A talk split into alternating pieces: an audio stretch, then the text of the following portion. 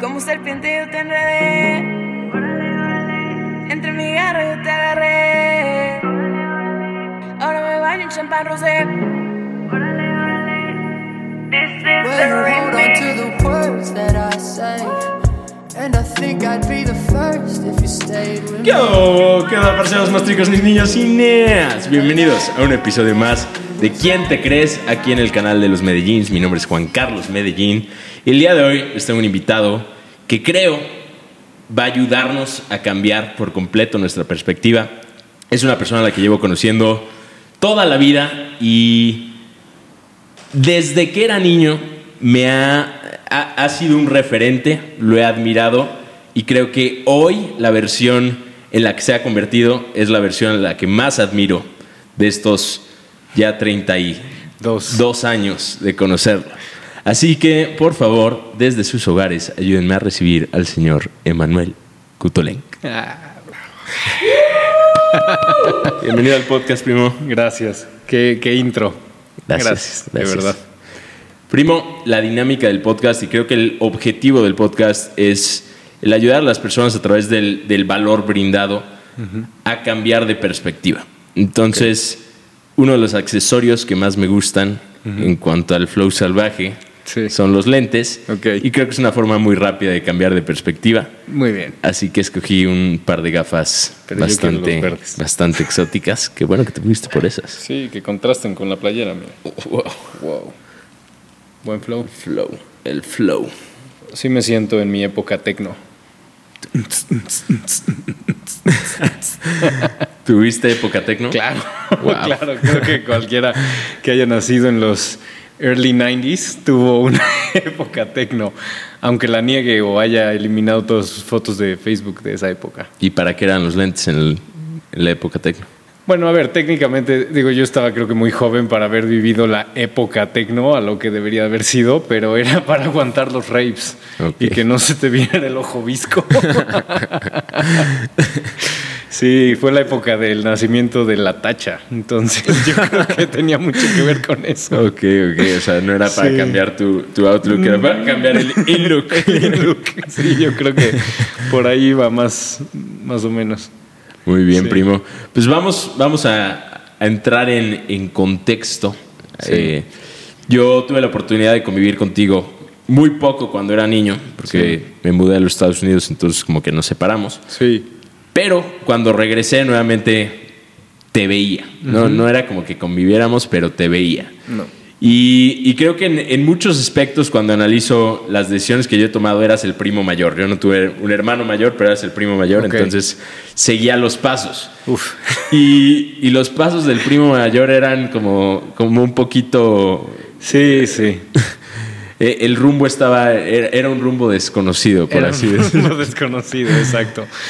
Creo que, creo que es este es interesante y ahora que tú eres tío, es cuando, cuando te empiezas a volver adulto, porque ya sabes, tengo 32, pero todavía no me considero adulto, me pasan cosas y digo, ¿dónde está mi mamá? Necesito un adulto de verdad, ¿no? Pero cuando te empiezas a ser más adulto, eh, te das cuenta de que tenías o tienes muchos ojos a tu alrededor.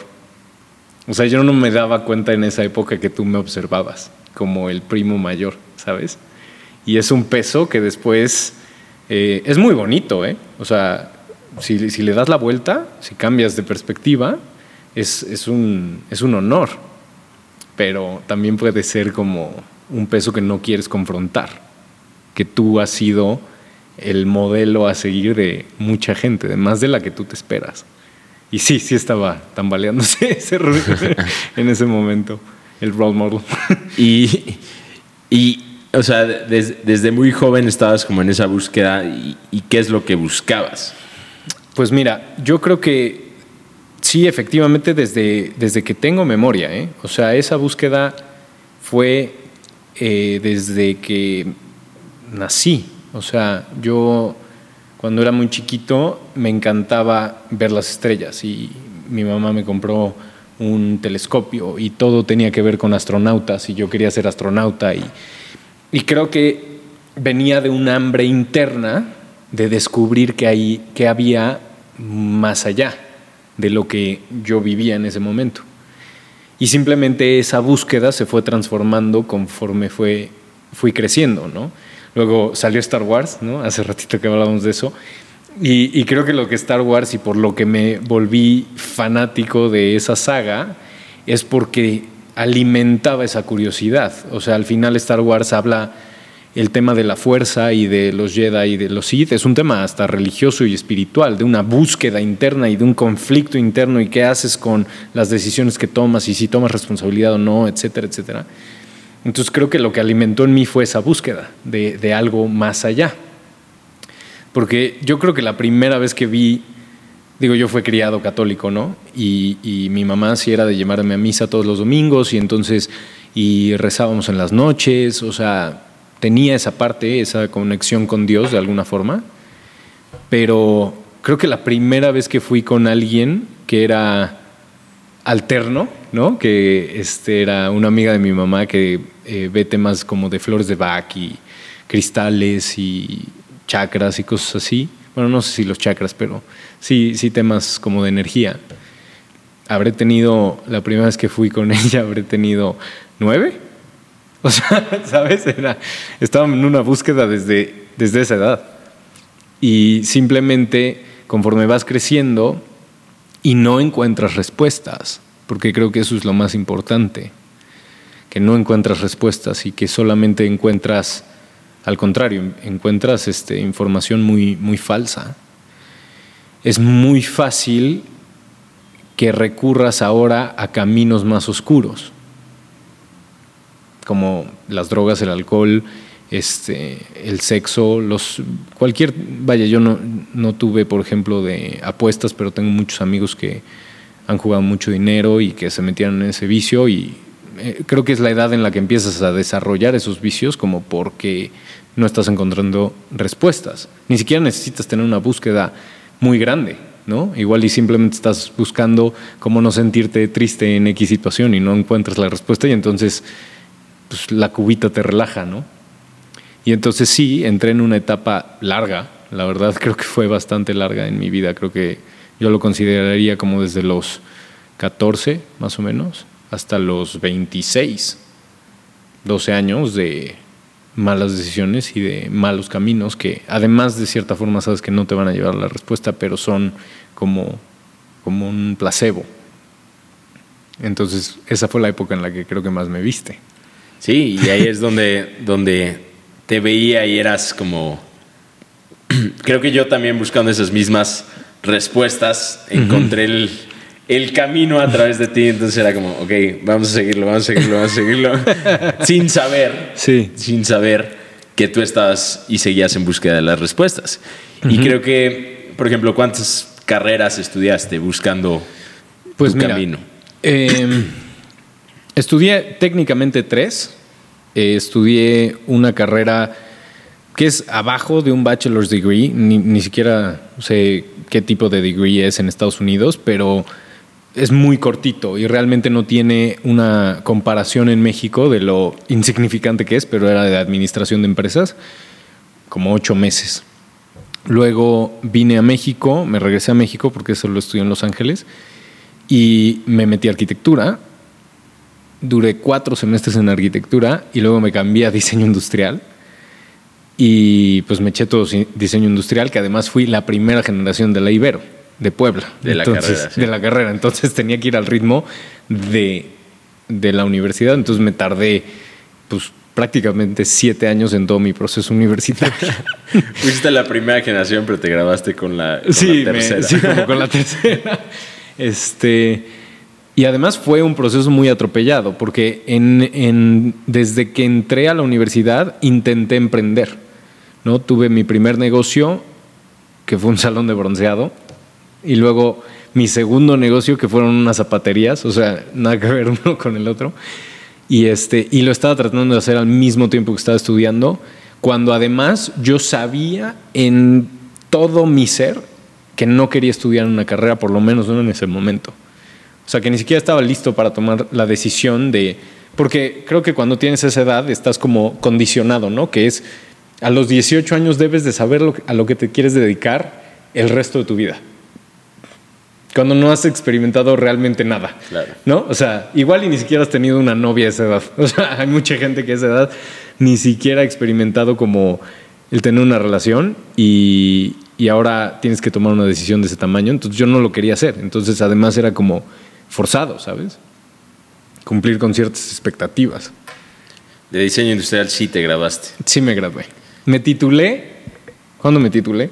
¿El año pasado? El año pasado. el año pasado. Sí.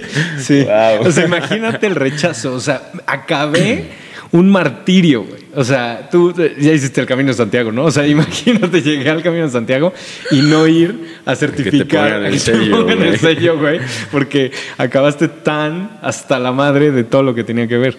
Y la única razón por la que me titulé, bueno, después de también creo que limpiar muchos temas míos mentales y personales, fue porque Javi, mi hermano, se iba a titular, al cual le llevó nueve años de edad. Este, Tengo que titular antes. Sí. y me dijo, ah, voy a ir a tomarme las fotos. Y entonces dije, ah, Vamos. vamos, porque. Buena actividad de. Sí, siempre me había dado flojera ir por las fotos, entonces vamos. Sí. Y pues me titulé. No dejó de ser un gran cierre de un ciclo y creo que un gran orgullo para mi mamá y se lo, se lo merecía tener ese título ahí en, en su oficina. Tres carreras y 16 años después. lo logramos. Lo importante es cerrar ciclos.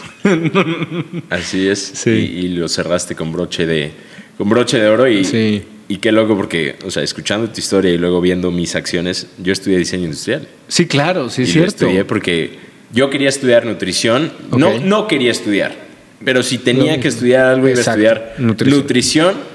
Pero luego vi que acabaste diseño industrial y dije, si este güey pudo, yo también puedo. Claro. ¿Ves? Me metí a diseño industrial y yo no pude. yo no lo logré, yo no me titulé. Bueno, Pero después de que te grabaste, sí. ya habías, ya tenías un título, ya eras licenciado. Bueno, te acabas de titular, pero, de titular. pero ya te habías graduado. Entonces, ¿cómo afrontaste la vida? ¿Cambió tu vida o, o seguiste en el mismo camino de, de buscar, buscar, buscar? Bueno, fue interesante porque, a ver, creo que hay que hacer un paréntesis de, de- y, y hablar un poco de mi vida estudiantil, que fue extremadamente tormentosa. O sea, yo reprobé una cantidad que yo creo que debo de tener todavía el récord en la Ibero sin que te corran, porque llegué a reprobar creo que entre arquitectura e industrial casi 20 materias. O sea, güey, me eché No, Pues cómo te iban a correr, eras el, mejor negocio era el que mejor negocio que había existido, ¿no? O sea, y, y fue, y es eh, increíble, tormentemente tormentoso, porque cualquier persona en este planeta que ha cometido un acto indebido y luego lo ha tenido que esconder, y sobre todo a sus papás, carga con, sabe el peso que uno carga cuando lo tiene. O sea, a veces es como hasta, ¿no? Sientes alivio que te cachen. Ya cuando por, por fin te cachan, dices, ah, güey, por lo menos ya no tengo que pretender, ¿no? Prefiero que me, que me castiguen a seguir tratando de esconder esto. Entonces imagínate, ¿no? Esos siete años en total con regadas por ahí, a veces reprobar dos, re- tres, una, ¿no? O sea, y, y todo era estúpido, era por faltas, era por este disque estar muy ocupado con mis negocios, o sea, ¿sabes? O por estar peleado con el sistema educativo de hacer tareas, ¿no? Este, algo que me pasó mucho en diseño industrial era esta idea de los profesores de que tienes que hacer 80 bocetos para diseñar un vaso. O bueno, un vaso es como muy sencillo. No, pero de- una cafetera mo- moca eh, la, la dibujé 80 veces, literalmente. Claro. Y después de eso me. Que, que hay, que hay, o sea, hay un punto del ejercicio del dibujo para que te vuelvas un experto en dibujo. Eso lo podría entender.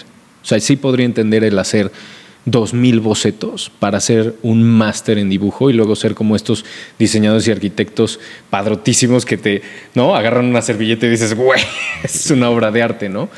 Eso lo podría entender. Pero el hecho de, está este problema crea una solu- solución.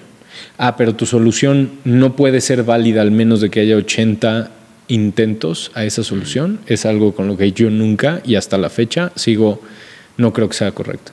Porque yo sí tengo una creencia de, de que tú como, como, como un ser, con las capacidades que, que tienes, puedes saber sin tener que pensar. Y entonces alguien que observa un problema tiene la capacidad de, de ver ese problema y saber cuál es la solución. Y si te das cuenta, la mayoría de los pedos en los que te has metido, probablemente sabías que no era lo correcto y luego te trataste de convencer de que sí era lo correcto o de que eh, no, no, no va a estar tan mal. Entonces, Eso Yo- está, eso está bien, bien loco. O sea, saber sin tener que pensar, sí, claro. lo cual significa que, que ya hay una, una verdad dentro de nosotros. Por O sea, supuesto. ¿De dónde? ¿Esa verdad? Mm, pues para mí la única respuesta que hoy tengo es, es divina, ¿no? O sea, debe de ser de Dios, o sea, debe de ser algo que está creado en, la, en lo más profundo de ti, ¿no? Porque no tengo una explicación como científica, pero creo que para mí la definición más bonita de Dios es Dios es verdad. ¿Sabes? E- Esa creo que sería la definición más básica para mí de Dios. Que puede tener un común con, con el amor, pero pues el amor también es verdad, ¿no? O sea, creo que la verdad es como el core. Entonces, si eso, partiendo de que hay alguien que nosotros le llamamos Dios, que te creó y te hizo a imagen y semejanza, pues seguramente te, te, creó con verdad. Y entonces tú tienes esa capacidad de descubrir la verdad. ¿no? Y entonces no tienes que pensar para descubrir algo que, que ya está dentro de ti. ¿no? Entonces, esa es mi explicación. ¿eh? O sea, no me estoy basando en nada más que en lo que sé. Pero sin ponerme tan espiritual, creo que por encima del pensar está la capacidad de observar.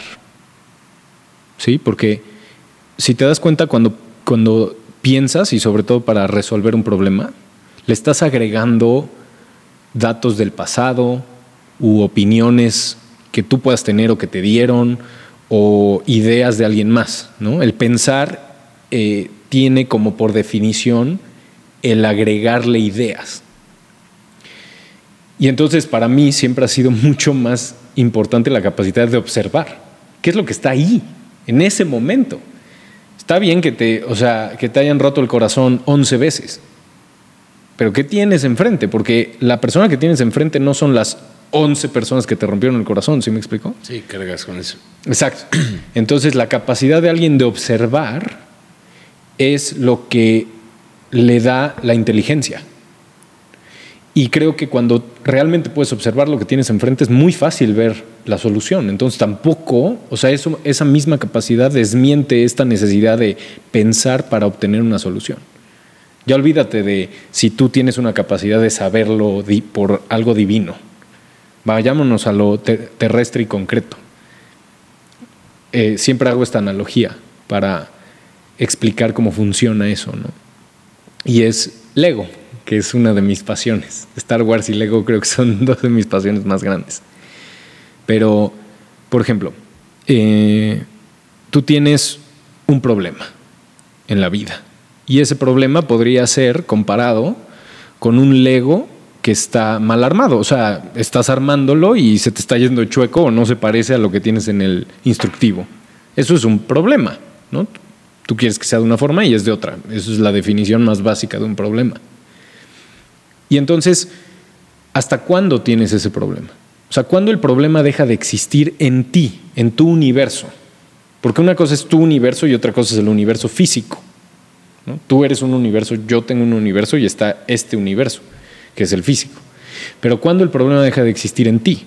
Y es, no es cuando el ego se corrige. Si te das cuenta y, y te imaginas esta analogía, tú te empiezas a ir para atrás, ¿no? En el instructivo, a ver en dónde se te olvidó una pieza, la pusiste mal o armaste algo donde no iba. Te empiezas a ir para atrás, para atrás, para atrás, para atrás. Y llegas al momento en el que encuentras qué pieza te faltó. ¿Sigue existiendo el problema? No. Solo con observarlo desapareció, ¿viste? Es más, no tienes ni que postular una solución para que el problema ya no exista. Sí. Porque simplemente lo observaste y dejó de existir. Ya si lo quieres dejar así, si te gusta más lo que tú estás creando que lo que dice el instructivo, si lo quieres corregir, si si empiezas a imaginar cómo quitas la menor cantidad de piezas posible para meter la que pusiste mal y no tener que deshacer todo el ego, ¿no? O sea, eso ya es consecuencia de. Pero el problema dejó de existir en el momento en el que lo observaste. Entonces, para mí esa es la mejor analogía que tengo de explicar cómo la observación está muy por encima del pensar. Tú, tú, tú te dedicas a las ventas, ¿no? Sí. ¿Cuánto tiempo se tarda alguien en pensar? Si tiene que firmar. Se puede tardar una vida. ¿No? O sea, Sí. Sí, déjame lo pienso. déjame lo pienso. ¿Y qué es ese pro- o sea, proceso de pensar? Simplemente es agregarle o tiempo, o energía, o masa, o espacio. No, es que necesito eh, más dinero, energía. Ujú. O, espérame, necesito tiempo. Tiempo, ¿no? O masa, que puede ser como, este, pues es que la masa pueden ser mil cosas, como, no, es que este, necesito tener como un rack en donde voy a presentar los productos y si no tengo ese rack, primero voy a ir a hacer el rack y luego ya firmo, ¿no? O sea, ¿what? Eso es querer masa, ¿no? Es como agregarle masa al ciclo. Y espacio es, no, es que necesito un lugar en donde lo voy a... o, ¿sabes? O me necesito ir, por ejemplo, hay gente que, y a mí me pasó, ¿no? Me necesito ir a Playa del Carmen para resolver mis problemas. Necesitaba espacio, ¿no? O literal, en, en un noviazgo, no, es que necesito un tiempo. Es tiempo y espacio, ¿no? O sea, dice que para solucionar el problema. Y es lo único que estás haciendo. Eso de la acción de pensar, si te das cuenta, realmente es agregar. agregarle alguno de esos cuatro elementos. Nada más. O le estás metiendo tiempo, o le estás metiendo espacio, o le estás metiendo energía, o le estás metiendo masa innecesaria. Entonces, por encima de eso está mejor observa y ya, y ya, desaparece. Así como el ego, ya, ya si lo quieres hacer, no hacer, o sea, el problema ya no está. Si quieres dejar el ego así, déjalo, o sea, pero ya no es un problema. ¿Sí ves? Entonces, eso, eso era lo que más me chocaba en la universidad. Que a fuerza querían que pensara, ¿ves? O sea, pensara si esa es la mejor solución. Y yo sabía que era la mejor solución. Entonces, o sea, ¿no? Y digo, y otros mil pretextos que te podría dar de por qué me fue tan mal. Pero, pero, eh, pero fue un, un proceso muy, muy duro, ¿no? Y entonces también ahí empecé a conocer ciertas salidas que no eran las correctas, porque tampoco tenía esos datos. Y fue muy chistoso, porque creo que esa presión fue lo que me llegó, llevó a un punto de quiebre tal. No, mentira. Me llevó a quererme ir. Eso fue lo primero que pasó. Ir o escapar. ¿no? Sinónimos en este caso. Entonces me quise escapar. O sea, ya no, ya era una sensación de no poder respirar, ¿no? Este, creo que cual- ahora está muy de moda estar, tener este, enfermedades mentales. Entonces cualquiera le podría llamar, voy a decir las cosas como son, ¿eh? O sea, cero creo, no creo en que no existan las, los estados, porque yo sí te puedo decir que en muchos momentos de mi vida estuve deprimido o estuve o tenía ansiedad. Pero no creo que sea una enfermedad mental. Porque además si le pones como esa No la, no acepto como una enfermedad mental. como- no la acepto yo, pero creo que si lo aceptas es un camino extremadamente peligroso. Porque el camino de etiquetarla como una enfermedad este, es un camino que hoy no hay solución. O sea, ningún psiquiatra, ningún psicólogo te puede dar una solución para la depresión. Lo único que te pueden dar es un placebo, o sea, es un, es un medicamento que va a controlar los síntomas de la depresión o de la ansiedad. O sea, te voy a dar una pastilla para que no te den ataques de pánico, pero los vas a tener toda la vida. Normalmente ese es el tipo de diagnóstico porque no son curables. Entonces, ese es el peligro de ponerles etiqueta. Ya no puedes hacer nada al respecto. Vas a hacer efecto de esa enfermedad toda la vida. No, es que no puedo poner un negocio porque estoy deprimido. No, es que este, no puedo tener una relación porque estoy deprimido. No, ¿Ves? Ya tienes la justificación perfecta. O cámbialo a las adicciones. Y yo, o sea, yo le entré duro. ¿No? Y podría haber sido muy fácil decir, soy adicto al alcohol o soy adicto a la mota. Y entonces por eso, este, ¿no? Perdí el coche o choqué o, o no, o no puedo estudiar porque tengo una adicción, ¿no? Porque estoy enfermo. Entonces, eh, para mí es muy peligroso eso. No significa que no lo sentí. Creo que la emoción es muy real, ¿sabes? O sea, la ansiedad es muy real. El no poder respirar, el no quererte parar de la cama, el estar tres días tirado, el...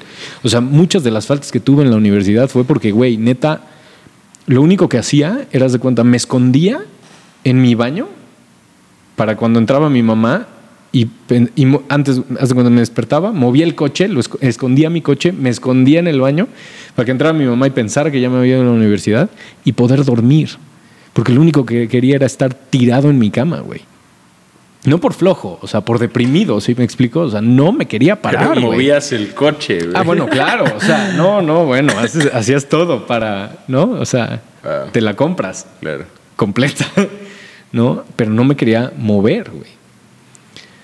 Y este, entonces no es que no lo sentí. Y eso eventualmente me llegó, llevó a un punto de sentir que no podía respirar, ¿no? De, de quererme hacer daño. O sea, sí llegué a esos lows.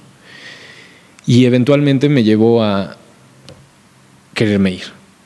Y entonces hubo un semestre en el que me suspendieron por tantas materias reprobadas. Me dijeron, carnal, un semestre estás out. Y entonces dije, ah, perfecto, me voy a Playa del Carmen. Por fin me puedo ir. Y entonces me fui. ¿Y, cómo, cómo la vendiste y cómo la aceptaron? O sea, ¿cómo fue como... Me suspendieron Mm. de premio, me voy a Playa del Carmen. No, me suspendieron. Fue, pues entonces ahora te metes a trabajar. Eh, entonces mi mamá me metió a trabajar con ella. Un poco como, creo que entre para tenerme vigilado y para tratarme de poner a producir y que me sintiera valioso, ¿no? O sea, de alguna forma. De que, ah, estoy pudiendo hacer dinero o estoy haciendo algo que sirve socialmente. Y entonces, este, primero estuvo eso. Y creo que la, la digamos que la, la idea fue, de mis papás fue, si este güey logra hacer lana, ya no se va a querer ir. O sea, se va a dar cuenta de que se puede hacer lana aquí, de que puede tener una vida buena, de que se puede comprar cosas, y, porque igual y pensaban que eso era lo que me tenía alterado, ¿sabes? Que no pudiera irme de viaje, no sé. y entonces, este, pues eh, pasaron meses, o sea, de que me suspendieron pues en enero, haz de cuenta, o en diciembre, yo me fui casi hasta verano a Playa del Carmen. Y entonces un día les dije, oye, sí me, me voy al verano a playa. O sea, ya. Y ya sabes, fue primero como de, ¿cómo? ¿Sigues con esa idea? Y yo, sí, claro, no se me iba a olvidar, güey. O sea, ya sabes, es como, no, no, no se te quita. Porque además esa la tenía desde los 18. O sea, yo me quería, quería ir a playa desde, los, desde que salí de prepa. La primera vez que fui a Playa del Carmen, no, no, o sea, llegaba, estaba la quinta y la, y la 10, la 10 que es la siguiente era terracería. O sea, ya sabes. Y desde ahí me quería ir. Entonces no era una idea que se me iba a ir rápido. Entonces pensaron ahí, eh, yo tenía dinero, porque sí logré hacer dinero esos meses, y entonces pues también ya no tenían mucha opción. Y creo que fue un poco de, bueno, pues ya haz lo que quieras. O sea, ya, no te voy a seguir tratando de contener, hazlo. Y me fui, ¿no? Este, dice que me iba a, tra- a trabajar y a, y a buscar algo. Y sí me fui a buscar algo. Y, créeme que me fui no a la fiesta, ¿eh? O sea, no, no, no llegué y fiesta, fiesta, fiesta, fiesta, fiesta. Pero tampoco llegué y trabajé. O sea, la neta no. Y este, y ahí tuve mi primera, o sea, el primer fondo real. Porque hubo muchos fondos ficticios antes que eran estos, ¿no? De sentirme deprimido, de sentirme ansioso, de no puedo respirar, o de pelearme y de cortar, y, ah, y el dolor y llorar, y, o, ponerme una peda espantosa y no acordar. O sea, de esos fondos, que para mí son ficticios, porque realmente no había chocado contra nada, tuve miles en esos cuatro años, haz de cuenta. Pero en Playa del Carmen experimenté el primer fondo real y e increíblemente fue después de uno de los mejores días de mi vida. de los mejores. Me, me- me fui a... eh, estaba solo, o sea, ese día me desperté, me hice desayunar, súper rico, no sé qué. Dije, todos mis amigos que había hecho en playa trabajaban, ¿no? Y entonces, pues, no había nadie que hiciera plan conmigo ese día. Y entonces agarré, tenía una backpack en donde tenía siempre este off para los mosquitos, bloqueador, ya sabes, era como mi kit de viaje. Y me fui, hay unas vans que te llevan de Playa del Carmen a Tulum y van haciendo paradas. Cuestan 40 pesos. No, mm, costaban 20. y este y entonces me paré en, el ceno- en uno de los cenotes que están en el camino, luego fui a Tulum, fui a la playa, fui a la pirámide, Luego de regreso tomé otra van, me frené en Akumal, este que hay un arrecife, renté unos snorkels, nadé con tortugas, güey. O sea, yo solo toda la tarde. ¿eh? Me eché un pescado ahí en la playa de Akumal que me haber, debe haber costado 100 varos, ¿no? O sea, sí, lo sacaron cinco minutos antes. Sí, güey, o sea, espectacular. Me asolé. El, el- el día estaba, tengo una foto de ese día. O sea, güey, yo estaba bronceadísimo. ¿No? O sea, hasta físicamente me sentía en el mejor momento de mi vida. Un cielo espectacular. Y me pasó algo muy curioso en ese momento, que creo que fue lo que hizo Crisis en la Noche. Que fue cuando éramos chiquitos, bueno, tú creo que ni habías nacido, pero con Carla, pues íbamos a donde viven hoy tus papás, ¿no? Y estaba la alberca. Y de chiquito me tiraba en el pasto y veíamos, y yo le decía a Carla que yo podía deshacer nubes. y entonces con el pensamiento veía una nube y yo decía que se deshaga, que se- Y lo peor es que, bueno, pues obviamente con el aire y eso, pues Se la nube deshacía. se deshacía, ¿no? Y este, y wow, y yo me lo creía. Y en ese momento me acuesto, ¿no? O sea, después de comer, ya sabes, a tirar mal del puerco en la playa, a ver el atardecer en Acumal.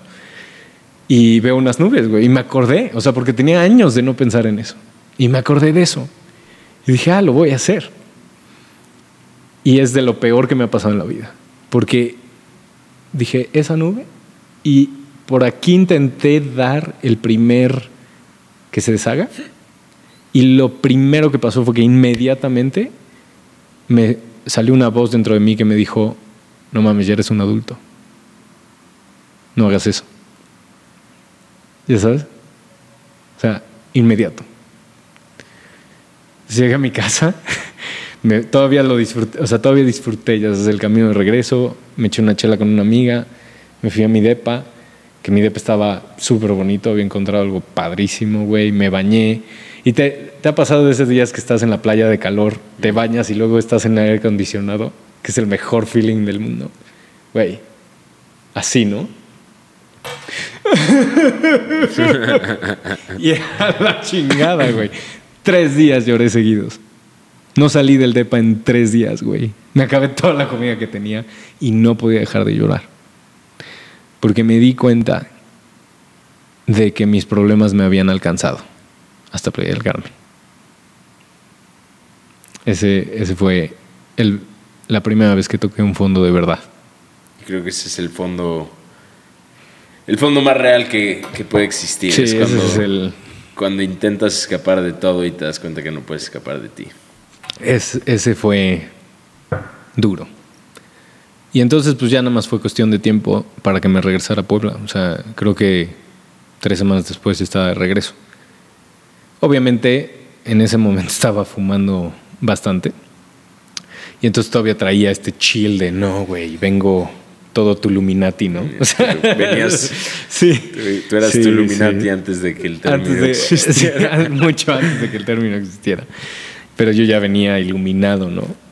Y conocí a una, a una chava que, imagínate, güey, la conocí porque venía tan iluminado. La, la conocí en una super peda. la volví a ver una semana después en una super peda de mi cumpleaños. Este, imagínate qué iluminado estaba, ¿no? Que Estabas despierto. de- no, no, güey, o sea, ¿no? Elevado, elevado. Este, y de ahí en mi cumpleaños, pues ya la invité a salir, salimos una semana.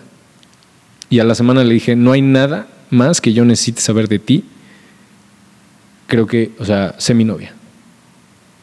Y lo peor es que fue una muy bonita relación durante un tiempo. O sea, no, no, ese poder de observación ya empezaba a estar ahí, ¿sabes? Solamente tampoco quería observar algunas cosas que, que tenía que haber observado y tampoco las había observado en mí, ¿no? Tampoco había ningún trabajo real en mí, ¿no? Entonces, pues eventualmente esa relación acabó en lo mismo que habían acabado todas mis relaciones anteriores. Y ese fue el segundo fondo que toqué.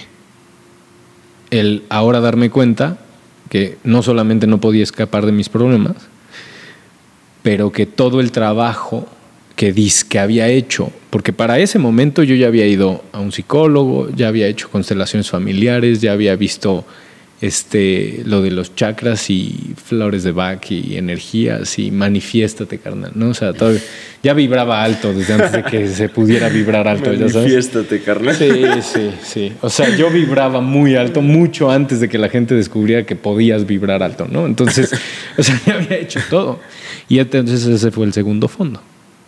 El darme cuenta de que todo lo que que había hecho antes era bullshit. No había trabajado absolutamente nada realmente. Y ese fue el más profundo. Creo que fue peor que el primero. ¿Sabes?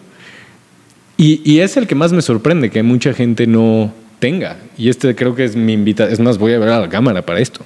Es mi invitación más importante.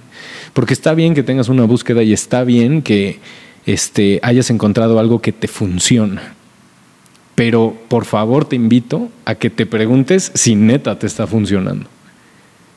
Porque, o sea, ya sabes, es como mis cuates que son hoy Tuluminatis, que dicen que ya encontraron el camino y tienen 34 años de edad y siguen viviendo con sus papás y no tienen ni un negocio exitoso y no tienen una relación y todas las han destruido. Y ah, pero ya encontraron el camino. Sí, sí, me explico, o sea, no hay, o sea, no ha cambiado absolutamente nada en tu vida, pero según tú traes una solución fregona. Según tú manifiestas cosas chingonas. O sea, güey, ¿no? Sería una de las primeras invitaciones que le haría, porque creo que eso es una trampa más peligrosa que no traer una búsqueda. El pensar que ya la encontraste. Encontraste. ¿No? Sobre todo cuando tu vida no ha cambiado. ¿No? Porque si ya cambió, o sea, yo te conozco toda la vida y yo sí he visto una transformación positiva. si me dices, bueno, mi camino, ah, te diría, sí, güey, síguele. Pero cuando es cíclico, te ¿no? remites a las pruebas negativas, entonces como... Güey, cuestiona hasta lo que crees que ya es la solución.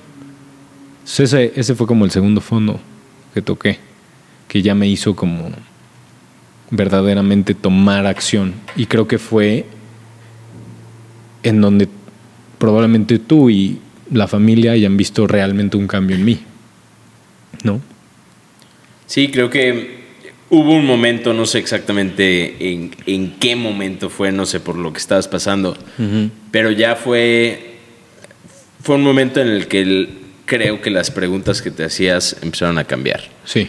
Y, y las preguntas que te habías hecho eran preguntas que te llevaron por ese camino. De hecho, el, el pie de este podcast es que la, la, calidad de las preguntas que nos hacemos determina la calidad de nuestras vidas. Sí. ¿Qué estás buscando cuando estás buscando algo? La respuesta. La respuesta que a las preguntas que te, te has hecho. Haciendo, pero claro. si te estás haciendo preguntas pendejas, vas a encontrar Sí. respuestas igual de pendejas. Claro. ¿Cómo hago un millón de dólares? Ah, ok. sí. sí. Hay muchas formas. ¿no? O sea, Entonces, cuando llegaste a ese, a ese fondo real, ujú. ese fondo cambió el fondo y la profundidad de tus preguntas. Sí. ¿Cómo, la, ¿Cómo transformó las preguntas que te estabas haciendo? Porque el cambio a partir de ese momento ha sido un cambio total y absoluto. Ya no ha sido Sí, sí. una, una pregunta para seguir buscando, ha sido No. una, un- como un, Sí, algo fue un, fue un contundente. sí, fue un definitivo. Y creo que mi vida lo demuestra. O sea, el cambio en mi vida es contundente, ¿no? Mira, creo que lo más importante, porque no, o sea, me estoy tratando de regresar a ese momento a ver si me hice alguna a una pregunta. Em, pero pero no, no, o sea, no recuerdo alguna específica. Pero creo que lo que pasó en mí fue que dejé de buscar fuera de mí. ¿Y a qué me refiero con eso? Como en todas estas búsquedas alternas, fíjate, creo que todas esas tienen algo en común, que es que ya sea que la terapia o las gotitas o la alineación del chakra o el peyote o la ayahuasca te va a dar el porqué real. O sea, la respuesta correcta. Entonces estás en otro determinismo. ¿Sí me explico? O sea, no es tu autodeterminismo, estás está en fuera de ti, le otro. estás dando el, Exacto. el poder a algo que está fuera de ti. Exacto. O sea, 100% estaba en algo más. O sea, está en, ah, si me tomo esta pastilla, me voy a curar. O si me echo estas gotas, se me va a alinear la energía y todo va a fluir. ¿Ves? O sea, creo que en común tienen que siempre está en otro. Hasta las terapias más comunes de psicología normalmente tienen ese tope. ¿no? Cuando hay un problema marital, ¿cuándo has visto en una terapia en, que, que ya está en temas de divorcio o algo así, en que solo trabajan en el güey? No, a huevo te tienen que traer a la pareja y meterla en el pinche ciclo. ¿Y, y tú cómo le hablas a él? O sea, sigue en otro determinismo, porque estás en el determinismo de la pareja. Y solo pueden cambiar si cambian los dos. O sea, sigues en efecto, ¿ves? Y para mí se resume 100% en eso. ¿Estás en causa o en efecto de tu vida? Y creo que todas estas otras terapias o búsquedas o caminos o como los quieras llamar, mantienen cierto grado de efecto. Y entonces, eso fue lo que cambió en mí. Me acuerdo que fui a un seminario, era ni siquiera, era de negocios, güey. O sea, era de cómo volver próspero tu negocio. Y obviamente, pues todo se remitía a, está dentro del negocio. La solución está en lo que tú como, como organización o, el- o tu negocio está dejando de hacer. Todas las soluciones estaban en, pues haz más marketing, o reorganiza la estructura de adentro, o este, capacita a tu personal. Nunca estaba en si va a haber una pandemia o crisis económica. Claro. O sea, ¿no? Y entonces en algún punto de ese seminario me pegó como ladrillo, güey, así. Y dije, y me pasó algo espectacular. Es una gran anécdota. Pero me acuerdo estar sentado en esa silla y decir, nunca más voy a hacer efecto de algo que no decida yo ser efecto. Porque también hay que poder ser efecto en esta vida. ¿eh? O sea, no, no, no, tampoco te puedes, creo que si alguien tiene una compulsividad en solo ser causa, tampoco se la va a pasar bien. Porque hasta para disfrutar la comida hay que ser efecto del chef y de, y de la comida en sí, ¿sabes? Pero estás eligiendo ser efecto. En, en el sexo, güey, tienes que ser efecto de tu pareja o, te la vas a pasar muy mal, ¿sabes? O sea, en, en todas las relaciones debe de haber, hoy tú estás, en este momento estás decidiendo ser efecto de mis palabras.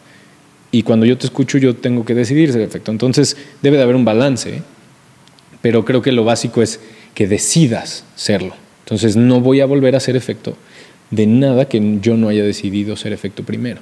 ¿no? Y eso fue lo que decidí en ese momento.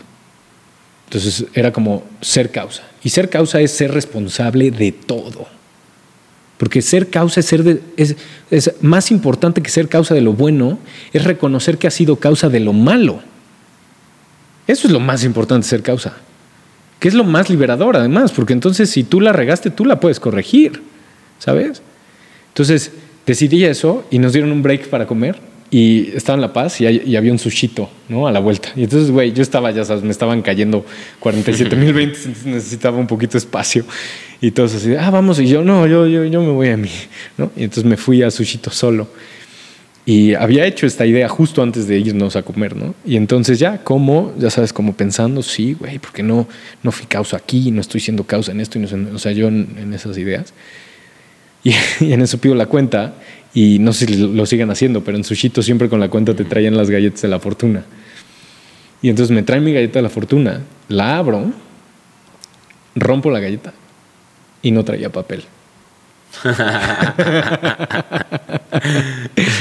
y si eso no es una señal de Dios de que fue la, era la solución correcta, yo no sé qué sea. O sea, que yo lo tomé como, ok, por aquí es el camino, ser causa. No voy a hacer efecto ni de una galleta de la fortuna. O sea, no voy a hacer efecto ni de broma, ya sabes. Porque al final yo podría no Sí. tomarme en serio la galleta, pero no voy a hacer efecto, pero ni de broma.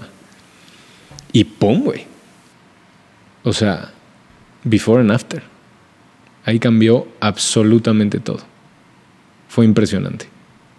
O sea, sí, mi vida empezó. Y, y obviamente este camino de su vida no fue fácil, porque la solución, el, la verdad, es que sí debes de tomar responsabilidad de lo malo para recuperar la tu capacidad de ser responsable ahora por lo bueno. Es. Es el primer paso, pero es el más bueno. difícil. Porque, Claro. es, porque es tomar la decisión de culpar al único que no has querido culpar hasta el momento. que eres tú. 100%. 100%. Y eso es poder absoluto, pero la mayoría de personas no, no lo quiere ver, porque es, es decir, llevo culpando a todo el mundo Claro, menos a mí. claro. Y ahí es donde está el poder real, porque cuando te culpas a ti, entonces dices, a partir de este momento Sí, claro. puedo avanzar. Sí, sí. Y creo que este, este concepto, a mí me encanta contarlo con la historia de, de la vez en la que me asaltaron en Colombia. Ah. Y entonces cuento el asalto. Creo que nunca lo he escuchado. No, no, no. Cuento el asalto, el momento en el que estaba en el semáforo, en el Uber, este, con mi celular, con la ventana abajo, y digo, fue mi culpa. Entonces, ¿cómo, cómo que tu culpa? Sí. porque antes de pedir el Uber, cagué. Y me tardé 15 minutos. Si me hubiera tardado 14, no me hubieran asaltado en el semáforo. si no hubiera bajado la ventana, güey. Todo lo que decidí hasta ese claro, momento, Lo decidiste tú. lo decidí yo. Sí. Y decidí ser efecto Sí, de, de eso que me ocurrió. por supuesto. Y creo que eso es algo que, que una vez que entiendes, entonces ahora sí tienes el poder, Claro. tienes el control. Claro. Y sí, tienes un espacio y abres un espacio en tu vida para, para la sorpresa y la aventura, pero tú estás abrazando esa sorpresa y esa aventura 100%. porque sabes que tú lo creaste. 100%. Pero, pero es que se vuelve ridículo. O sea, a ver, es que me asaltan. Güey, este pito, ¿no? ¿Qué esperabas? ¿No? Es que me quitaron el reloj.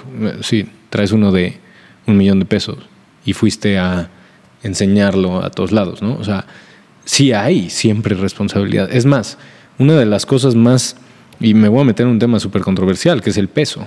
¿no? Hoy es controversial. No debería de serlo, pero lo es.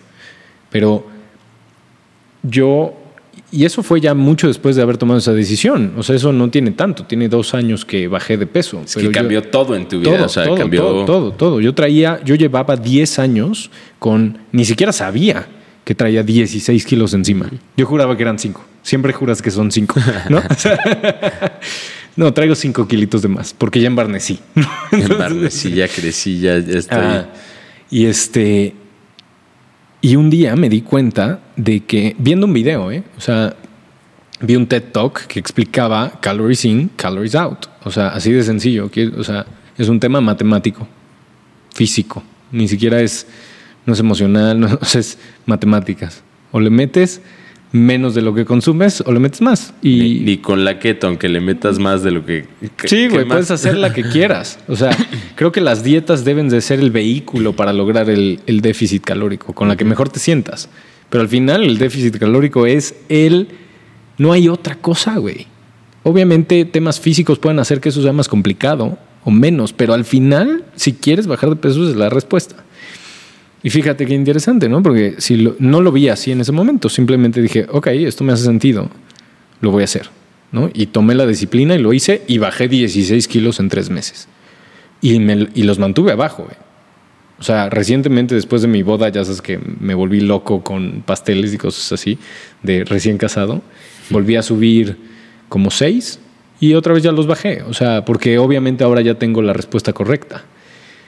Pero sí me di cuenta en algún punto de ese proceso, ya estando flaco, digamos, que llevaba 10 años culpando, creyendo en ideas como es la genética, es que los Salomón tenemos llanta de acá, Es que, ¿sabes? No, no, no me la robes. No me robes esa mentira. ni al Javi que anda Sí, ni a su Javi, llantita. ah, sí. A ver, sí puede ser. A ver, sí es real que todos los Salomón, esta llantita es la primera que sale. Creo que sí, eso es genético. Pero al final, pues no tiene nada que ver la genética. O sea, sí, sí puede ser que nuestra genética haga que de ahí subamos primero. Pero no tiene nada que ver con Claro. subir o bajar, güey. ¿Sabes?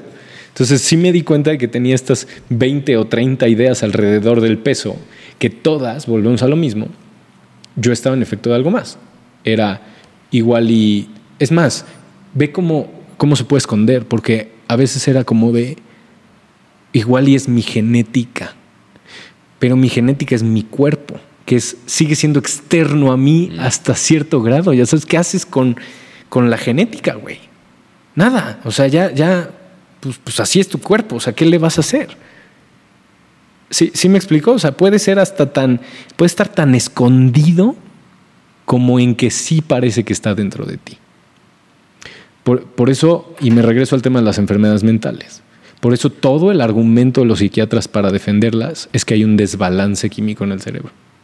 Aunque quien haya visto un poquito de noticias, hace seis Entonces, meses no lo puedes controlar. Sí, claro. Este, pero además hace seis meses la Universidad de, Lon- de Londres, en la Facultad de Psiquiatría, después de 17 años de estudio, determinó de que no es, con- o sea, la evidencia no es lo suficientemente este, clara como para determinar que esa es la causa. Y además yo siempre me, me regreso a, este, para desmentir eso, porque creo que para mí es real, es, ok, yo sí creo que tú, que nosotros somos seres espirituales, ¿no?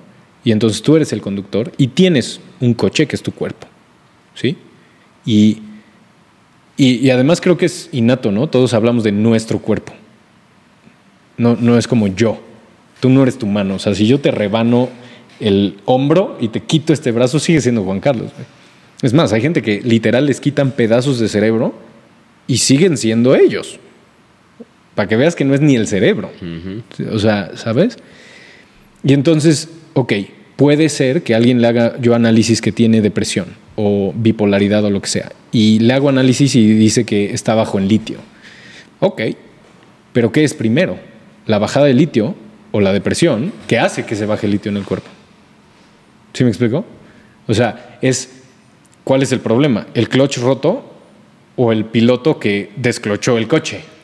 Y lo que tú estás viendo es el clutch roto porque es lo único que puedes ver técnicamente. ¿Sabes? Entonces, pues por eso hasta en eso me regreso, o sea, porque puede estar escondido a ese grado, a que dices que es en tu genética, es en tu cuerpo, pero aún así sigue en otro determinismo. Ese otro determinismo es tu cuerpo, no eres tú.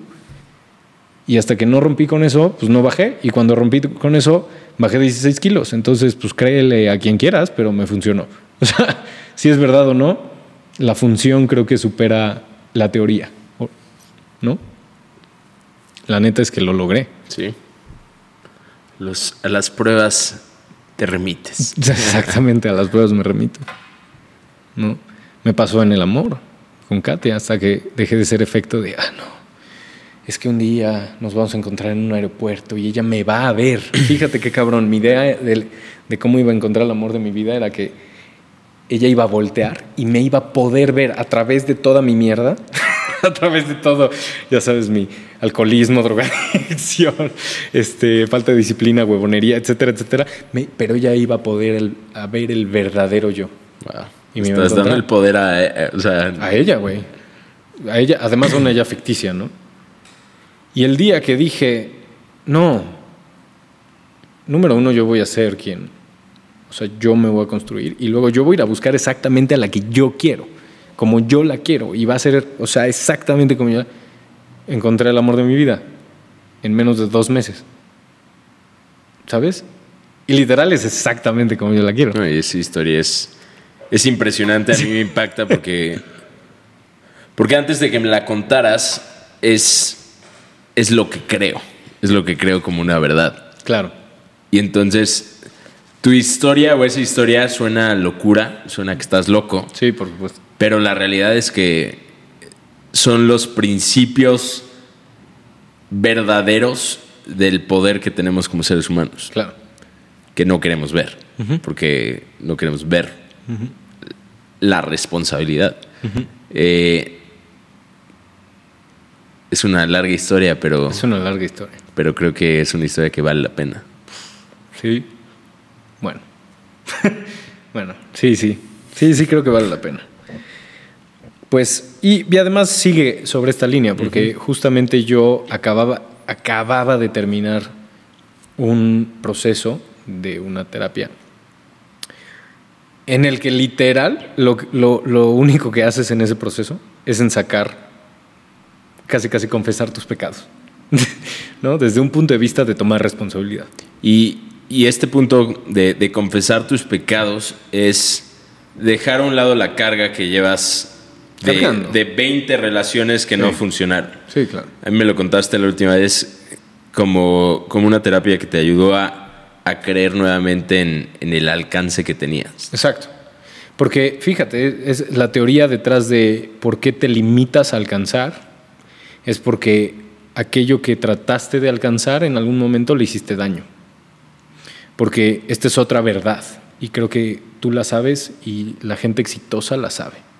Y es que los seres humanos son básicamente buenos. Esa es la verdad.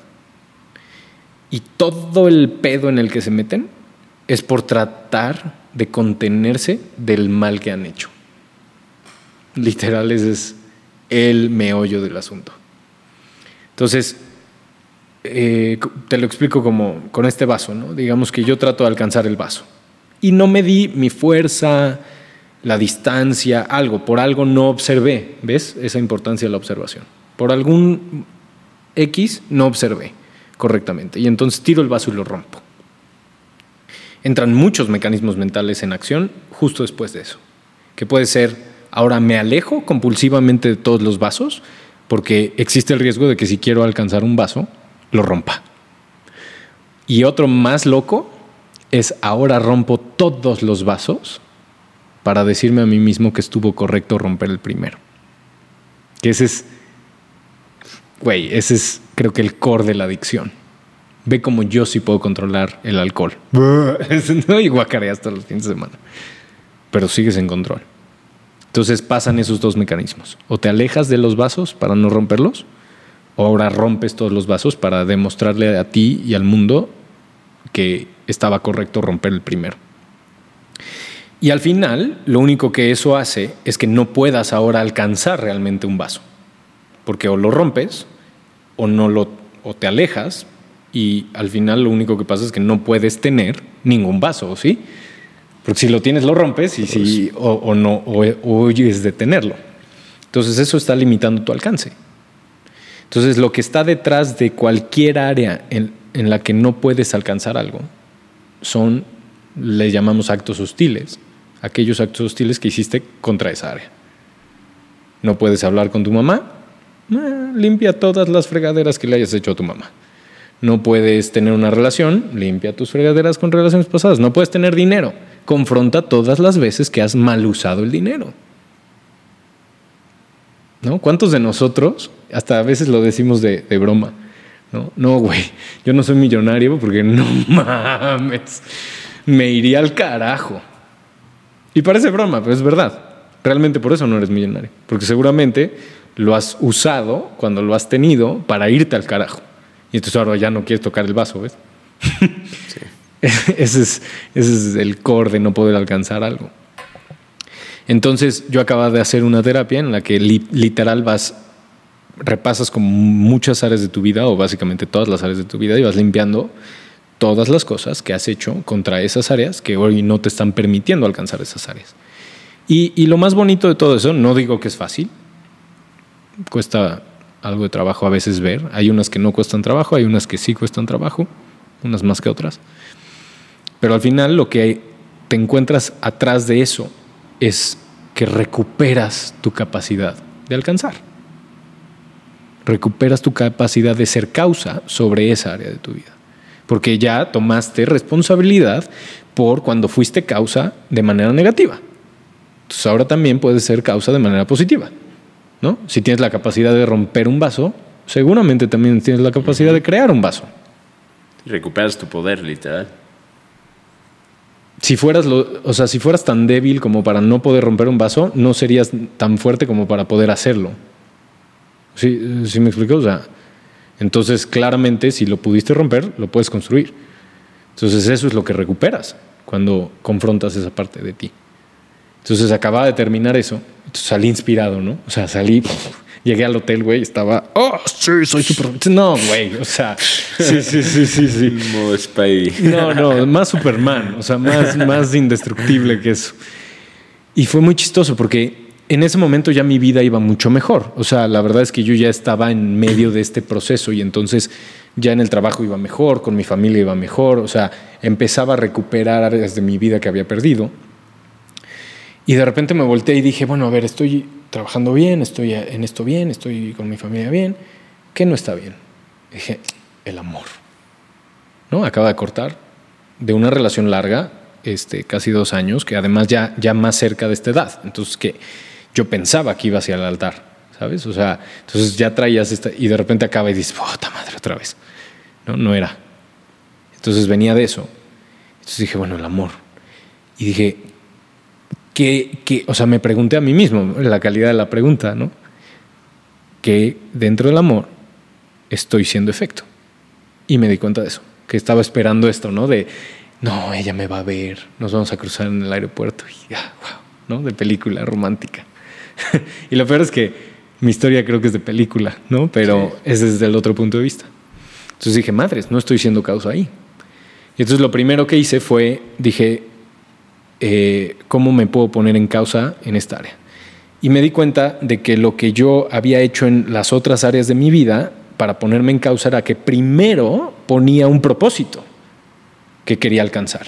O sea, yo decía, quiero cambiar de coche o quiero lograr tanto dinero o quiero hacer, tener un viaje así con mi mamá o no sé, lo, lo que sea, ¿no? Y e iba por eso, ¿no? O sea, iba por eso y entonces yo podía hacer causa sobre la meta y sobre el trayecto y sobre todo lo que pasara en medio de la meta y yo.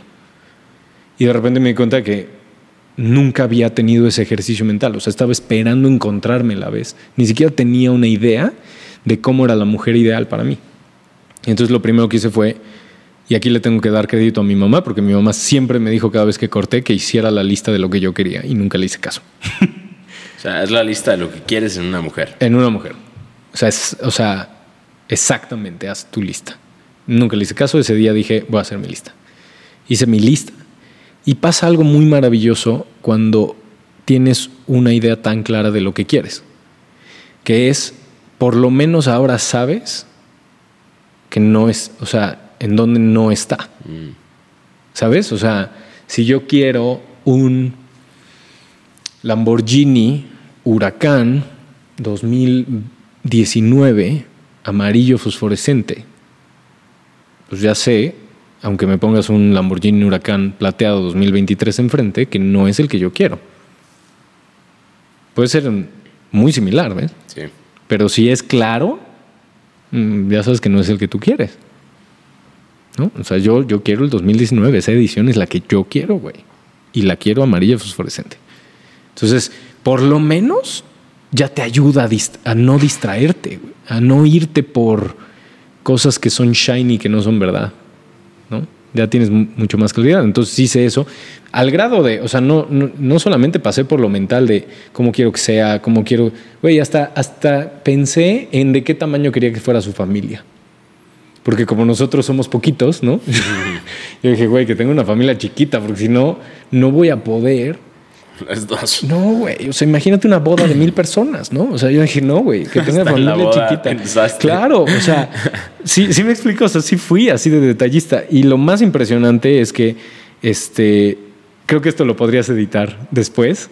Pongas, o sea, en las dos actrices que yo vi, o sea, porque dije, bueno, ya tenía como la personalidad, este, a qué se dedicara, eh, lo que ella, quería de vida, eh, cómo era, cómo era con su familia, cómo era ella personal. O sea, todo el tema de personalidad. Una vez que acabé con eso, dije, ¿cómo quiero que se vea?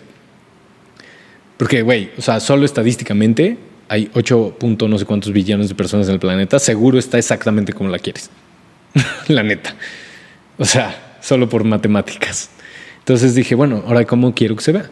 Y busqué a dos actrices. Bueno, busqué a varias, pero en esas dos dije, así es. Y era Olivia Wilde y Keira Knightley. Específicamente Olivia Wilde antes y Keira Knightley en Piratas del Caribe. y de verdad, ojalá pongas... Las, eh, las voy a poner. las voy a ponlas poner. y luego ponemos Claro. la foto de Katia. Yo sigo creyendo que si vivimos en una simulación, en ese momento se creó toda Katia, sus papás y toda su historia familiar, y en ese momento la crearon porque es exactamente lo que yo pensé en ese momento. Y, o sea, tú, así, güey, to the dot, o sea, es, es impresionante. Y bueno, lo primero que supe cuando la creí en mi cabeza fue, madres, no vivo en Puebla. Había una certeza en mí de...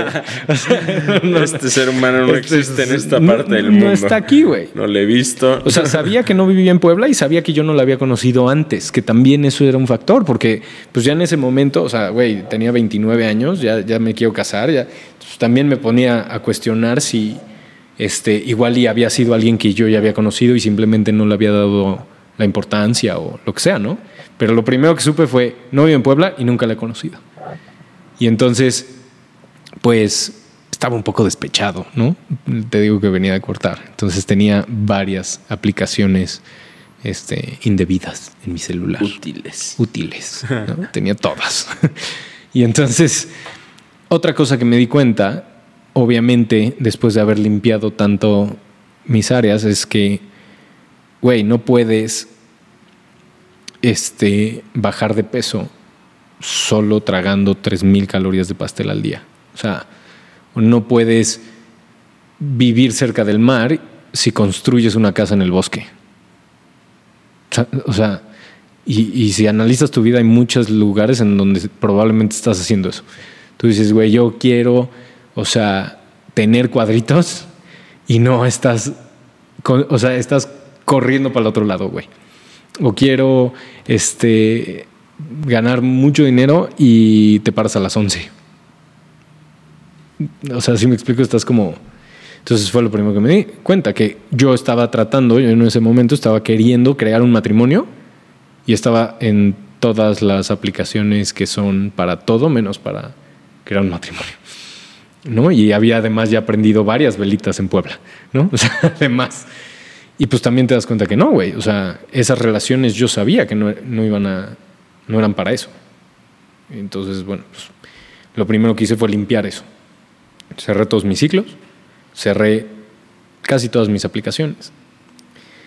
Y cuando estaba a punto de cerrar la última, que era Tinder, dije, me, me, me llegó esta idea, ¿no? De, ah, pero no vive en Puebla, güey. esta puede ser una herramienta. Útiles. Sí, pero fíjate, ¿eh? porque cambió mi punto de vista. O sea, ya no Tinder era para ver qué me encontraba y a ver qué pasaba.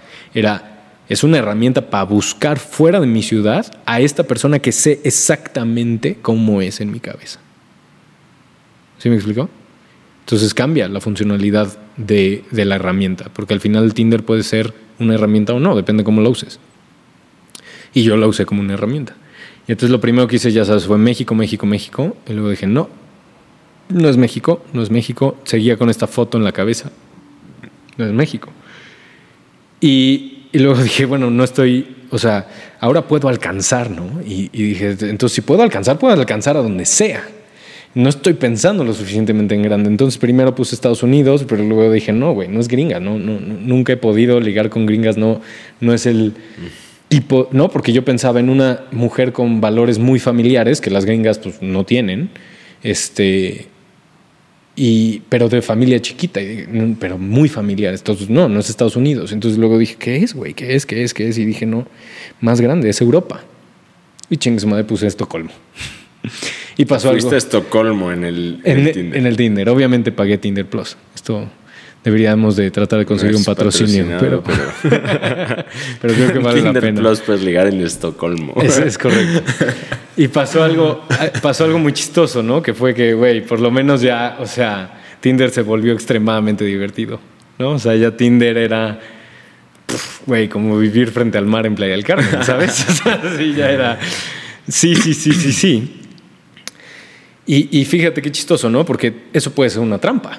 Ahora es wow, güey. Sí, sí, o sea, literal me salió Miss Estocolmo 2019, Sí, güey. te fuiste de, de, de Renault, Bocho, Twingo, Lamborghini 2023 a, a todos Lamborghinis. A todos Lamborghinis, güey. O sea, entonces, bueno, sí, o sea, este güey. no lo había visto. Sí, no, no, o sea, puede ser una trampa. Y es muy chistoso porque no solo tenía yo esa trampa, sino fue mágico como por aquí dije, esta es la persona, y por aquí regresaron todas mis ex. o sea, en un periodo de dos meses, güey, regresaron todas las mujeres con las que jamás había tenido que ver en mi vida. Fue irreal la cantidad de, este, ¿cómo le llamaremos? Como bait, como este... Sí, es. No sé si es una. Tentación. No, no voy a decir bait en español, pero sí es como. Sí, sí, sí, no, no como carnada desde el punto de vista, pero sí como de tentación. O sí, sea, es como. A ver. eh, a ver si- Acepta, acepta Sí, algo sí. que no quieres. acá está, ¿no? Y, y, bueno, obviamente eh, sí tambaleé en algún momento, o sea, sí salí un par de veces, pero, pero luego era muy chistoso porque no requería lo, lo, lo increíble de tener esta idea tan clara de lo que sí quería, es que no me tardaba más de una salida para decir, no, no era esto, no es esto, no es esto, no es esto. Entonces me podía regresar al camino más rápido.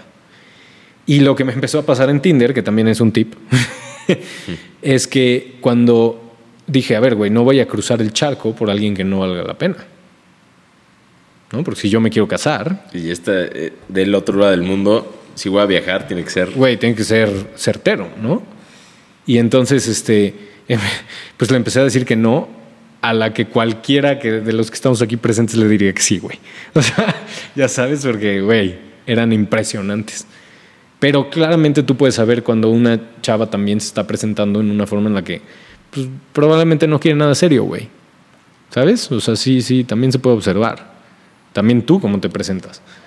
Y este, y entonces, no, no, no, no. Y aquí les va el super tip de Tinder. Y es que cuando tú dices que no a una chava que muchos le han dicho que sí, Tinder te califica mejor. ¿Ok?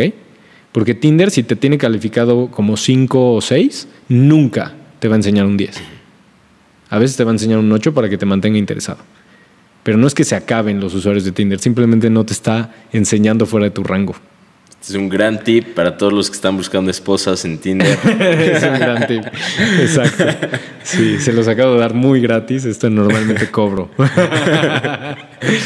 Este, y entonces que me empezó a pasar que ahora me, me empezó a enseñar puros dieces, güey, porque seguramente me empezaron a calificar mejor porque rechazaba mujeres que, ¿no? Y si por ahí alguna me decía que sí, y yo le había dicho que no, güey, te califica aún mejor. Entonces me empezaron a salir nueves y dieces muy cabrones. Pero no estaba jalando en Estocolmo y este y de repente un día dije, bueno, no, güey, o sea, el país como que tampoco me hacía sentido. O sea, de verdad, es cuando te pones muy específico, hasta sabes si es el país o no. Dije, no, güey, no es. Dije, no, debe de ser algo más Europa del Este. Y algo dije Ucrania. Un amigo o algo así, Ucrania. Dije, pues, Ucrania. Y al segundo día me salió Katia. Y lo más chistoso, y después igual ya un podcast con Katia y ella te cuenta su parte de la historia, que es muy interesante, pero este, el perfil de Tinder de Katia era el más X que te puedas imaginar. O sea, las primeras cinco fotos eran como Katia en la playa y salía Katia a 40 kilómetros de este tamaño. Katia en la montaña y con lentes, ¿no? Y ahí, o sea, de este tamaño, güey. Y la última foto sale sin maquillaje, con el pelo super X y sonriendo. Y algo en esa sonrisa dije, esto es, es- esta vale la pena un sí. O sea, No te vio en el aeropuerto, la viste. yo la vi. Yo, exactamente. Se revirtió por completo. Yo la encontré. Y entonces le di super like sin querer. la neta es que fue sin querer. like. Pero lo que pasa con el super like, porque obviamente tenía el plus, es que tú apareces al principio de, de la persona. Y entonces Katia me vio justo antes de irse a dormir. Y pues yo creo que le dio risa así de mi bio, que decía así como de mexicano, este, que quiere viajar por el mundo y conocer gente y así, sabes. O sea, pinche fumada que me saqué. Alexa me tomó las fotos para mi perfil. ¿Sí? Sí. Porque cabe mencionar que en esa época traía los 16 kilos arriba, ¿eh? No estaba en mi prime. Necesitabas el ángulo de Alexa. Exactamente. y entonces, este, pues ya ha- hacemos match, güey. Pero eran como sus 10 de la noche, entonces todo yo todo intenso. ¿Qué onda? ¿Cómo estás? No qué. Y ya me contestó hasta como el otro día. Y empezamos a hablar y sí noté que desde que empezamos a platicar en Tinder era alguien muy chido. O sea, chistosa, mandaba memes, o sea, muy agradable de platicar, ¿sabes? Entonces empezamos a hablar y, este, y, de, la- y de repente eh, yo tratando de sacar la conversación de Tinder, ¿no? O sea, porque cuando sentí que valía la pena dije, güey, ¿cómo la saco de aquí? Porque no quiero que nada más, ¿no? O sea, on match y se acabó esto. Y entonces este, le pedí su WhatsApp. No, no, no, perdón. Le pedí su Instagram porque no quería verme tan atrevido de pedirle su WhatsApp. Y entonces, como Katia era modelo en Instagram, no quería ella que yo viera que era modelo porque en su experiencia la mayoría de los hombres se volvían asquerosos una vez que veían que Katia era modelo, ¿no? Y entonces me dice, no, no tengo Instagram y me dio su WhatsApp. Entonces estaba buscando, este, hay una frase ahí, ¿no? Como de estabas buscando no sé qué y encontraste oro. Eso me pasó, ¿no? Y entonces, bueno, pues ya WhatsApp. Y entonces ya fue muy fácil seguir hablando con ella. Y aquí fue lo que muchas personas malinterpretarían como manifestar. Que yo simplemente creo que es como una convicción absoluta de que sabes. Y entonces se acomoda todo el universo. Porque para mí el tema de manifestar a veces es como de tener un pensamiento eh, mágico o tener un pensamiento positivo y simplemente desearlo con mucho gusto, o sea, con, con mucha fuerza, ¿sabes? Y yo le llamo postular, que es saber que va a ocurrir y simplemente estás marcando una pauta o una dirección en tu futuro, o sea, tú lo estás poniendo en el futuro y simplemente estás haciendo los pasos para llegar a ese futuro. O sea, la diferencia entre manifestar y postular es el postulado te por sí mismo lleva acción. O sea, no es voy a dejar de fumar. No, es voy a dejar de fumar mañana. Y entonces ahora sé, o sea, para, para yo dejar de fumar, o sea, como ya lo puse en el futuro con una certeza absoluta, ahora puedo reconstruir los pasos que tengo que dar para alcanzarlo. Y entonces, si quiero dejar de fumar mañana, seguramente me va a venir este síndrome de abstinencia, entonces igual y pues, para empezar tiro todos mis cigarros y voy a ir a comprar unos parches de nicotina y voy a hacer esto y voy a empezar a ir a caminar para distraerme, o sea, automáticamente cuando postulas viene un ciclo de acción que simplemente vas a hacer para llegar a ese punto, ¿ves? Te trae certeza hasta de los pasos. Entonces eso es lo que realmente yo digo que, este, que estaba haciendo. O sea, yo estaba postulando que iba a encontrar el amor de mi vida online a través de, no sabía si a través de Tinder, pero era online. Y era de esta forma y se parecía a esta mujer y ta, ta, ta, y yo sabía. Y si tenía que volar a Ucrania, lo iba a hacer. Solo, con amigos, me valía, o sea, ¿sí me explico?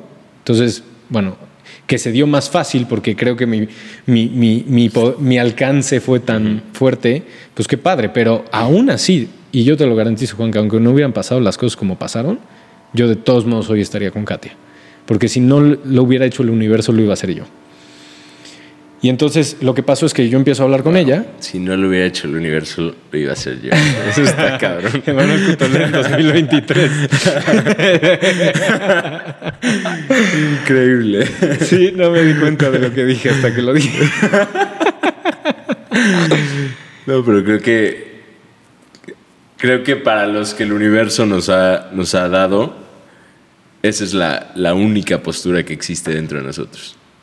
Y es cuando. pff, Ahí es cuando Magia. ahí es cuando magia, ahí es cuando el universo neta sí lo da, increíblemente. Cuando dices, güey, o sea, no, no es por invalidar a Dios, por favor no me lo tomen así en lo más mínimo, pero es, ya ni en Dios dependo, porque o lo hace Él o lo hago yo, pero this is gonna happen, motherfucker. ¿Sabes? O sea, ya ni aunque, aunque él no quiera, cabrón. ¿no? Ya- ya- aunque tenga que ir contra el mundo entero y el universo entero, ¿no? O sea, hay como una. Obviamente, si pones a Dios de tu lado, pues tienes una fuerza absoluta, ¿no? Sí, porque además yo creo que cuando, cuando lo que estás buscando es verdad y está basado en el amor y en, y en algo constructivo, que eso es lo que Dios probablemente quiere y es la misión que tiene para nosotros, pues va a estar de tu lado, güey. Y también lo que va a pasar es que, aunque digas eso con toda la convicción, si es destructivo, alguien te va a frenar. O te vas a frenar a ti mismo. ¿Sí me explico? Entonces, también está eso ahí. Pero sí tenía esa convicción de o lo hace el universo o lo hago yo. ¿No? O sea, no importa. Y entonces empecé a hablar y el universo dijo, no, güey, no quiero a este güey enojado. Y entonces mejor se lo doy yo. no, este güey sí se pone todo loco, güey. se empieza Toma, a romper cosas toma. y eso mejor no toma, güey. ¿no? Sí había escuchado una frase así, ¿no? De quiérelo tanto que el, el universo te diga. No te lo puedo negar. No, o sea, como de, ah, fuck, aquí, ¿no? Aquí, toma tu chingadera. este, y entonces empecé a hablar con ella y mágicamente eh, ella dijo, ah, me voy a ir a Nueva York a trabajar. Y entonces fue a Nueva York a trabajar, güey. Y entonces me recortó el viaje unas como siete horas o más Unos cuantos miles de kilómetros. unos miles de kilómetros. Y yo dije, güey, güey, o sea, ya está a tiro de piedra. Pero está muy chistoso porque yo no me podía ir a Nueva York inmediatamente porque tiene un evento aquí muy importante que tenía que hacer y no me podía ir. Y entonces, güey, puta, que. Porque además ella obviamente me dijo que solo iba un par de semanas, no tres meses, ¿no? Y entonces, este, pues estaba ese riesgo en mi cabeza y yo simplemente lo único que podía hacer era seguir en contacto con ella. Y fue increíble porque Katia me dijo, me voy a Nueva York y creo que esa misma semana, y si no máximo la siguiente, estaba comiendo con mis papás y con Javi y este y de repente mi mamá dice, ah, oigan, eh, les quería decir, se nos está, se nos va a vencer el Global Entry y estoy convenciendo a Rafa de que nos lleve a Nueva York. Vamos. Güey, creo que nunca le había dicho que sí un viaje familiar tan rápido. fue inmediato, fue sí, ahorita. Pero obviamente no, oye, ma, pero tenemos el evento, no sé qué. No, no, después del evento, pero vámonos a Nueva York, yo, 100%. Y yo, güey, en mi cabeza así de puta, que Katia no se vaya, que Katia no se... A ver, volvemos a lo mismo. Si se hubiera ido, yo hubiera ido a Ucrania, ¿no? Pero pues sí era muy conveniente.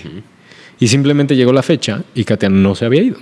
Y entonces llegué y ahora sí como enfermo mental, sal conmigo, sal conmigo, sal conmigo. Oye, pero no, sal conmigo, sal conmigo, sal conmigo. La convencí de salir conmigo. Salimos juntos. Yo estaba súper nervioso. Realmente esa fue mi primera y única Tinder date en mi vida. Y entonces, pues, yo estaba muy nervioso. Y cabe mencionar que Katia, después que la conocí, supe, se perdía en el metro una, cada vez que lo usaba. Entonces, llegó 40 minutos tarde a nuestra cita. Nada más. Nada más. Entonces ya fuera del restaurante, güey, todo nervioso, diciendo, ya me dejó plantado, pero me sigue contestando en WhatsApp, o sea, no sé qué está pasando, ¿no? Ya llegó y fue impresionante. O sea, de verdad, nunca me había pasado tener tanta certeza de que esa era la persona correcta, porque cada punto de la lista que yo había escrito era check, abría la boca Katia y yo decía check, check, check. Imagina, o sea, imagínate esto, la llevé al Rockefeller Center porque no había ido, yo le mandé cuando llegó a Nueva York como una lista de cosas que podía hacer en Nueva York y este y no había ido a nada porque estaba trabajando. Entonces le dije, no, tienes que ir aquí, o sea, es de donde ves el Empire State Building y todo Nueva York en su esplendor, ¿no? Entonces fuimos al Rockefeller Center, ya no sé qué. Acabando de eso, bajamos y saliendo del Rockefeller Center, de este lado, hay una de las tiendas de Lego más grandes que puedes ver. Y como les dije al principio, mis dos pasiones más grandes son Lego y Star Wars. No, hay, no tengo hobbies más grandes que esos. Y de repente, o sea, y a Katia no le gustaba ninguno de los dos. O sea, cabe mencionar que Katia había visto media película de Star Wars y no tuvo un Lego nunca en su vida, ¿ok? Y, y salimos por esa puerta y se voltea y dice, oh my God, Lego, let's go in. Y yo, güey. Y entramos y voltea a la derecha y dice, oh my God, Star Wars. Y yo dije, güey, esto es una cámara oculta. O sea, ¿qué está pasando aquí? Y este y estuvo muy bonito porque nos compramos unos llaveros de este de muñequitos de Star Wars que hoy son los llaveros de nuestra casa. Wow. y se compró los suyos de los míos. Y ya, y pues fue una cita muy bonita. De ahí ya me salió el intelecto mexa y el colmillo. Y obviamente le inventé todo un, este, una chamba aquí en, en México para convencerla de venir a Puebla. ¿no? Porque, ok, ya, ya me conocía, ya, ya, pero yo me regresaba el otro día en Nueva York. ¿Y qué? ¿No? O sea, fue un güey que conocí una vez y fui a comer con él una vez en Nueva York. That's it. Entonces, ahora, ¿cómo la llevo a México? Y ahí es donde, ¿no? O lo hacía el universo, lo iba a hacer yo, pero yo lo iba a hacer. Y literal, güey, hice un curso de maquillaje. O sea, yo diseñé todo, porque hasta yo acabé haciendo la presentación de PowerPoint del curso que Katia quería dar para 120 mujeres. Conseguí patrocinio de Sephora. Le conseguí este con otro proveedor un patrocinio de los como de los espejos y ya sabes que tienen las lucecitas para que se maquillen. Este puse creo que Andrea o alguien de traductor este en tiempo real, o sea, güey, le armé un super curso de maquillaje. No creas que le dije, "Ay, vamos a hacer esto" y no, no, no, le, dije, le hice el mejor pinche curso de automaquillaje que le pude haber hecho. Y fue un éxito, güey. 120 mujeres. Se la pasaron increíble. O sea, neta, neta salió padrísimo. Y obviamente en esas fechas se me olvidó un detalle importante, que era el cumpleaños de Javi. se, se me pasó... No es tan importante. Se me pasó ese pequeño dato y se me pasó que también iba a ser 10 de mayo en las fechas que le di. Entonces Katia conoció a toda Bien, la familia. estuvo. Toda la familia. Pero bueno, este fue muy bueno, güey, porque nunca me había pasado también que toda la familia me, me diera luz verde con una pareja. ¿No? O sea, que neta fuera unánime el, wow, esta niña, esta es. Entonces Katy se regresó, el plan era como, este, ya sabes, ah, pero ah, un detalle, cuando venía, no éramos, no, no había nada, ¿eh? o sea, ella venía, además, pues le dije que venía a trabajar, entonces Katia muy profesionalmente venía a trabajar, güey. No creas que llegó y, ah, dame un beso. No, no, llegó y tú de ese lado, güey, no te me acerques porque grito, ¿no? O sea, entonces, al principio fue así, pero yo muy vivo dije, bueno, ¿cómo haría que Katia ahora se quede en México? Y bueno, como ya está, yo ya sabía que era modelo y modelaba, le dije, oye, ¿por qué no le dices a tu manager que te consiga una cita en una agencia en México?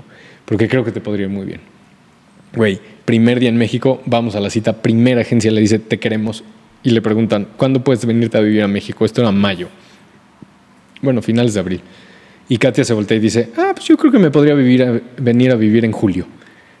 Y yo, güey, en mi cabeza digo, madres, güey, esto ya está súper real, ¿sabes? Ya, o sea, ya, ya tiene pies y cabeza. Sí, claro. Pues si Katia vive en la Ciudad de México, ya, güey, o sea, México-Puebla, we make it work.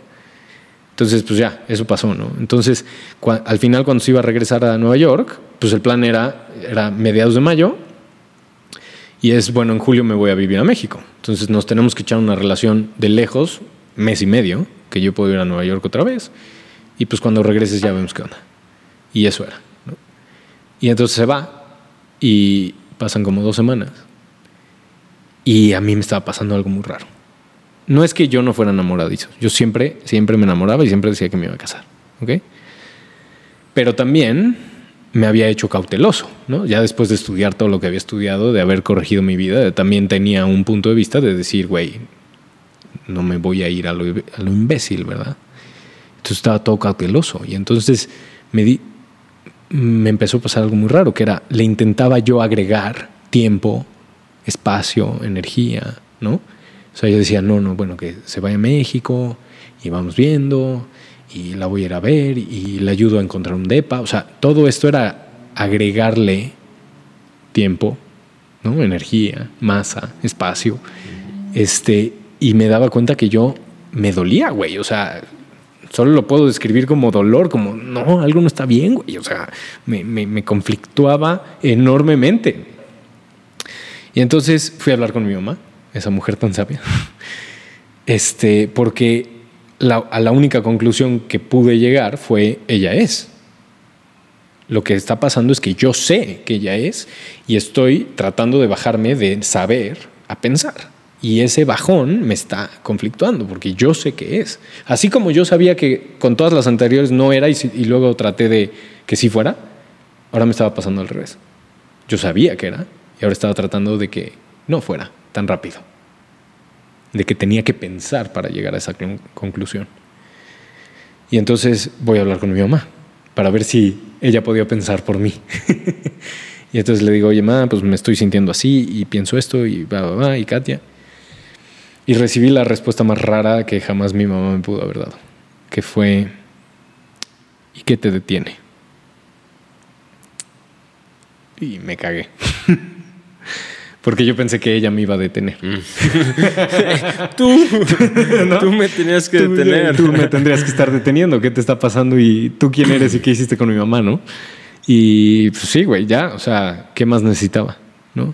Me dijo, "Ah, mm, viene Rafa, este, platica con él. Yo ya te di mi versión de madre, pues que él te dé su punto de vista como hombre y papá, ¿no? O sea, obviamente, güey, ¿para qué? Rafa se enamoró perdidamente de Katia, entonces por aquí llegó, por aquí le dije y por aquí dijo, sí, mi Katia, pobrecita, Nueva York sola, tráetela, ¿no? O sea, güey, fue- Entonces, bueno, pues ahí también me fue como, ok, Katia es. Y entonces fue muy chistoso porque le hablé y le tuve que dar este, esta misma pinche lección a Katia para convencerla, ¿no? Le dije, tú puedes saber o tú puedes pensar. But I know. Por ahí no, literal le dije, o sea, tú puedes saber que soy el amor de tu vida. O podemos pensar y entonces que vengas y que tengamos pedos porque pues la roomie no te caía bien y ya te tuviste que cambiar de o te está tirando el pedo el güey que te presentó la roomie o no sé qué y la chingada y podemos hacer todo ese pedo para llegar al mismo camino que es saber si somos el amor de nuestra vida. Entonces, obsérvalo y dime. Y a los tres días me habló y me dijo, creo que sí eres el amor de mi vida y me voy a vivir contigo. Entonces ya nunca llegó a la Ciudad de México. A las dos semanas se mudó conmigo a Puebla. Y llevamos cuatro años juntos. Y nos casamos hace casi ya dos años. Entonces, sí, es una gran historia. Gran, gran, gran, Gran- gran historia. gran Creo que la historia en sí resume, bueno, no resume porque es una, es una gran historia, Sí. pero, pero dentro de ella tiene muchos de los principios que creo que Hemos platicado. Hemos platicado y, y que son la manifestación real de los sueños. O sea, Exacto. cuando sabes, sabes y cuando sabes, haces que suceda. Haces que suceda. Haces que suceda. No esperas a que suceda, Sí. no. No rezas muy fuerte. no es- sí. No, no le pides al universo, no vibras altísimo con una tacha encima y se lo pides en ese momento de vibración. Eso no ocurre. No, no. Tú lo haces. Nada más que el uni- universo te ayuda un chingo cuando tú neta Claro. sí lo haces. Y cuando lo pusiste ahí. Creo que la lista, la lista es importante, pero la mayoría de personas se quedan en la lista. Es como, Sí. ¿qué quieres? ¿Sabes? Tienen una visión y entonces tienen la visión y, y se dedican a soñar, pero se quedan en el sueño y no ejecutan, no llevan a cabo el, el plan para hacer que el sueño se vuelva realidad. Claro. O sea, ¿sabes qué es muy importante y se me hace de lo más bonito? Es que eh, el ser tiene comando o tiene, ¿cómo le, podríamos decir esa palabra? Tiene mm, dominio sobre la tierra y el universo. Y eso es hasta bíblico. Porque Dios hizo al hombre para dominar a las bestias y al mundo, ¿o no? Entonces, o sea, no estoy diciendo ni siquiera algo que esté no se haya dicho antes. Entonces el ser tiene la capacidad de, de dominar el universo físico. Y lo que la mayoría de la gente no se ha dado cuenta es ese poder que tiene dentro de uno. No es que si tú lo deseas, el universo lo manifieste. No, es que tu convicción es tan fuerte y tu decisión es tan certera que dominas al universo físico y entonces el universo físico hace lo que a ti se te pega la gana. ¿Sí ves? Si el universo no lo hace, lo hago yo. Lo hago yo. Y si el universo lo, hago, lo hace, lo hice Es, yo. es porque lo hice yo. El universo no piensa. Son átomos y. ¿Sabes?